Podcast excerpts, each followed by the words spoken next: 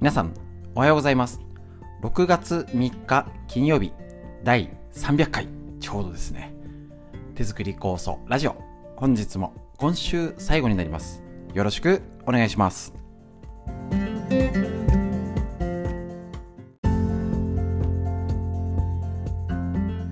こちら、手作り構想ラジオは、埼玉県本庄市にあります芦沢治療院よりお届けしております。えっと、こちらですね、私の母親が手作り構想を始めて35年ほど経ちまして、埼玉県、えっと、北海道帯広市にあります十勝金星社、川村文夫先生にご指導をいただきまして、えっと、たくさんですね、えっと、長年構想を家族で飲んで、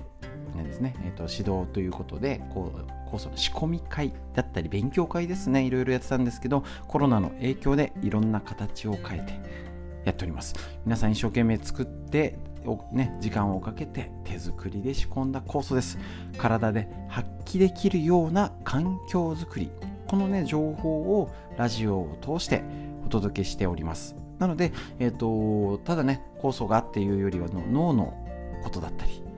ね、東洋医学の昔の知恵っていうのをね使ってね元気になるためやっていきたいと思いますので一緒にお勉強していきましょう。本日も今週最後よろしくお願いします。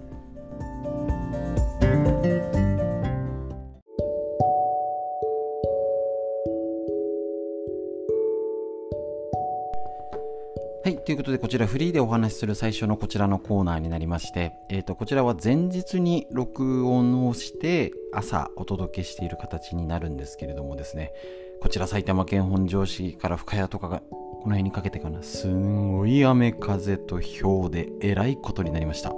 もう、あの、雪が降ったみたいに氷がなりましてですね、本当にあの、ガラガラス割れるんじゃないかぐらい、ちょっと農作物が心配ですね。例えば隣で、えっと、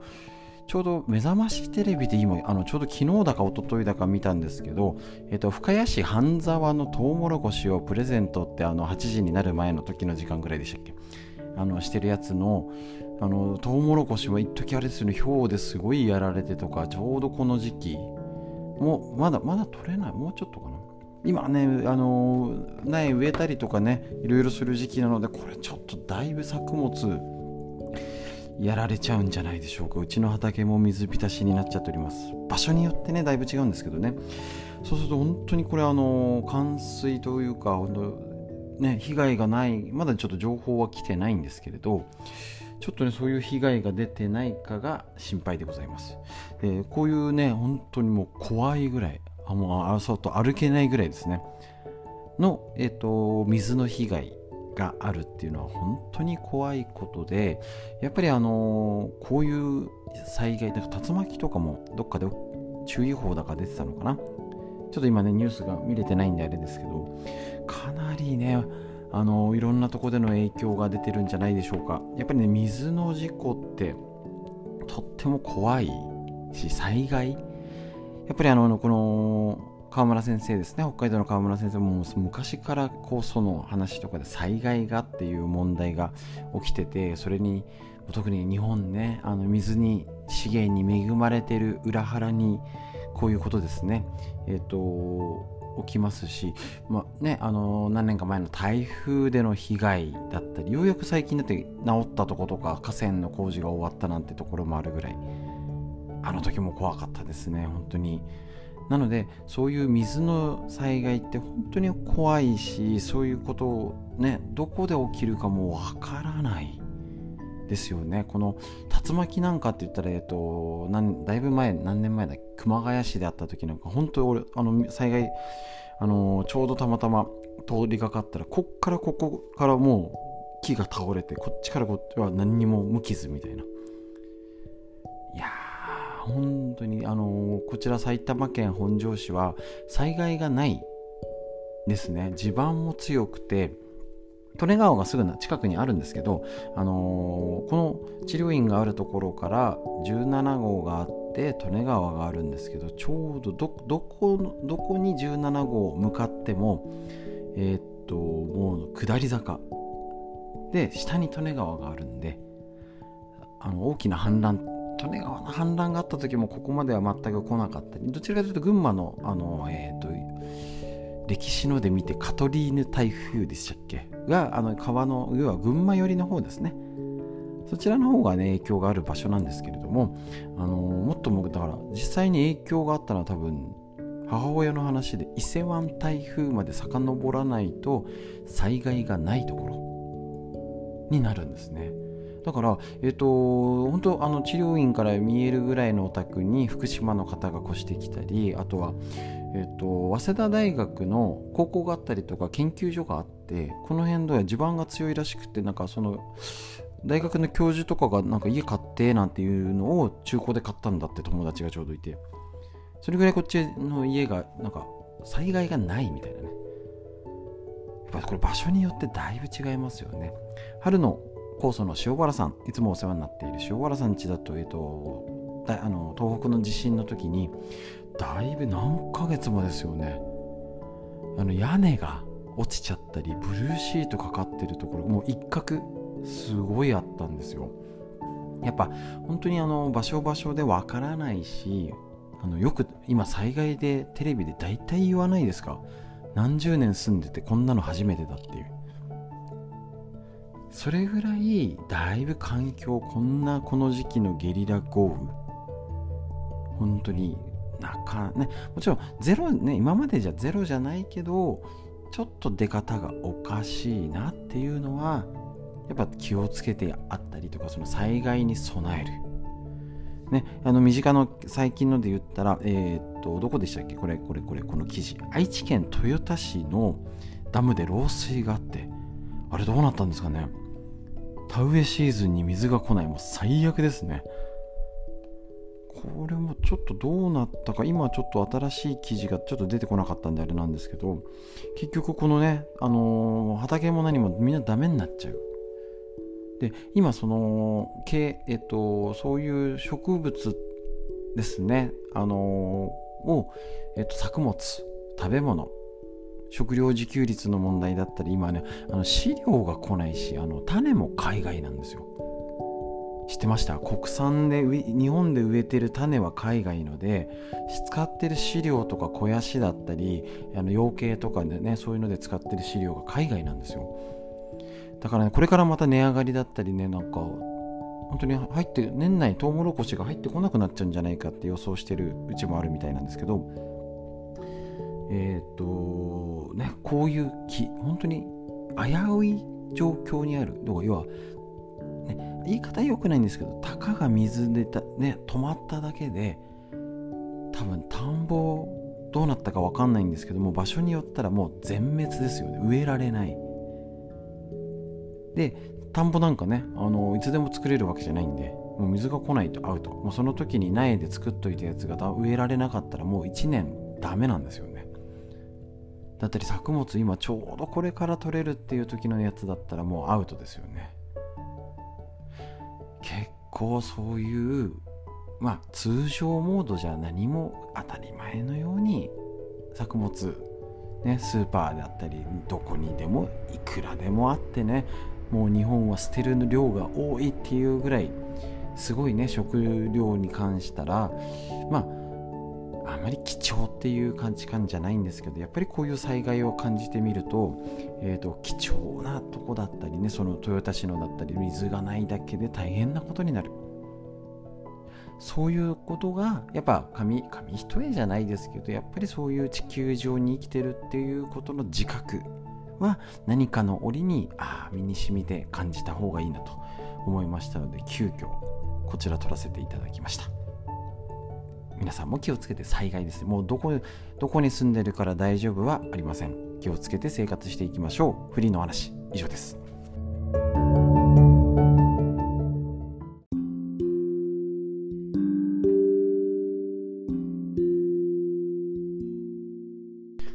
続いて脳にいいこと。新シリーズ。40歳から始める脳の老化を防ぐ習慣。和田秀樹先生のディスカバー継承と。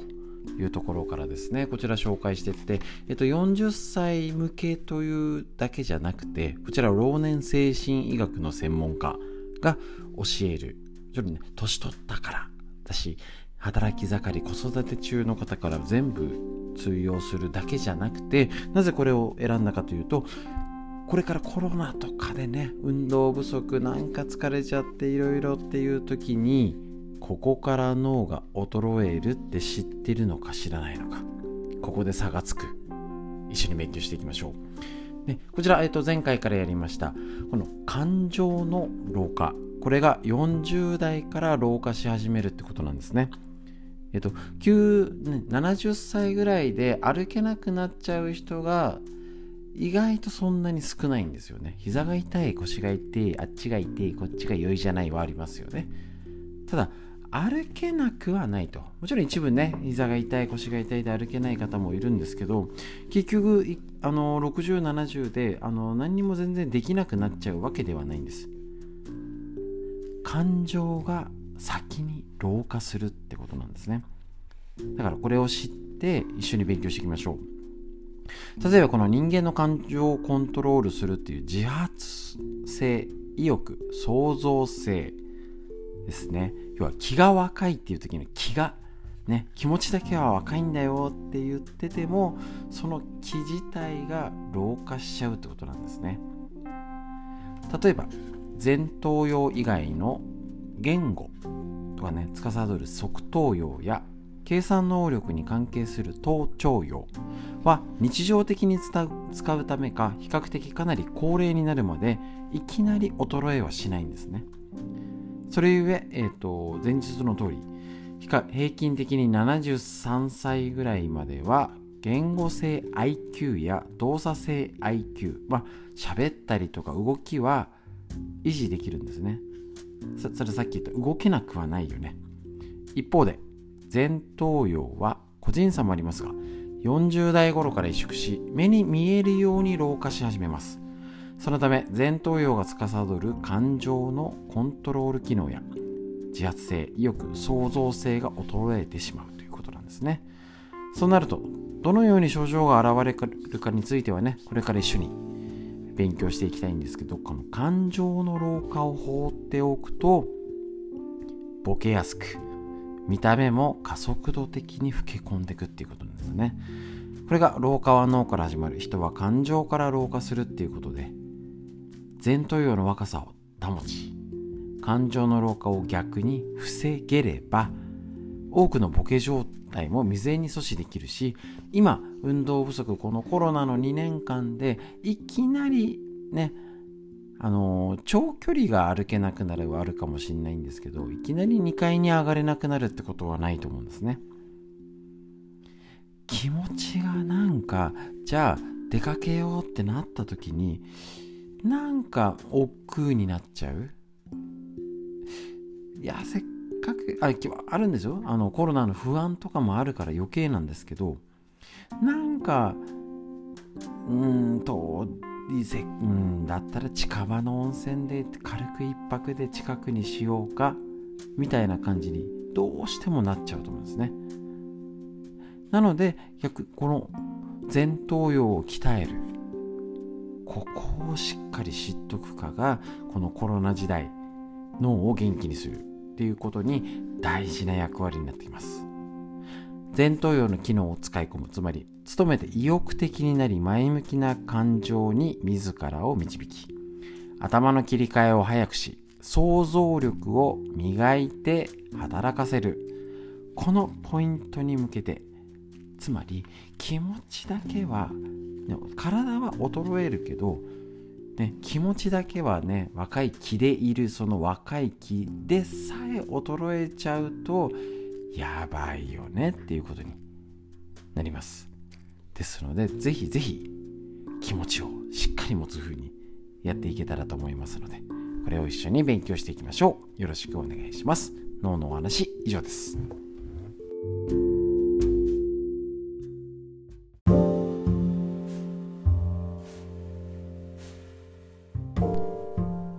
てみんな知りたい東洋医学の知恵。こちら、えーと、緑薬品漢方堂の毎日漢方。体と心をいたわる365のコツ。桜井大輔先生の夏目社よりお届けいたします。と。いうことで6月3日のこちら、腰痛は血行不良によっても起こります。腰痛が起こる原因に血行不良によるものがあります。血行不良はストレスや変色冷えや過労目の使いなどが原因となって起こります。この血行不良ですね。その他事故や打撲過剰な運動姿勢の悪さなども血流を悪化させ腰の痛みの原因となります。要は腰を動かしただけで腰が痛くなるとは限んないよっていうことですね。このように血行不良による腰痛の要因は様々ですがもし秋から冬にかけて痛みが増す湯船に浸かったりカイロで腰を温めると痛みが和らぐ。といった腰痛ならばそれは冷えが原因です。冷えにより筋肉や組織が収縮し血行不良を招いてしまっているのです。この場合は腰回りや下半身をじんわり温めましょうと。いうことで結局ねやっぱねもうほぼ冷えです。もうほぼ冷え。っていうぐらいえっ、ー、と冷えが大事です。でこれが、えーと前のねえー、ウェブセミナーで言いました冬だけ寒いじゃなくてこれからエアコンの夏。もうねあっという間に早くね寒い寒,、ね、寒い状態があのスーパーでも寒いしエアコンとかでっていうこの夏に冷える。これを気をつけなきゃいけません。ねなのでぜひぜひ、えーと、この時期の冷えを気をつけていただいて腰痛気をつけるようにしましょう。血行不良ですね。その辺のことを分かってないとなんか使腰を使わないと大丈夫みたいなね思ったりしますしこのねしっかり気をつけて東洋医学的に体を全体を見る。この見方をぜひ日頃から養っていきなりねあの有事にあの備えるためには日頃の気をつけること大事になりますのでね、あの家族で腰が痛いって言ったら体大丈夫とか食事とかいろいろね気をつけてね見ていただけいただければと思いますのでよろしくお願いします。ということで東洋医学の知恵以上です。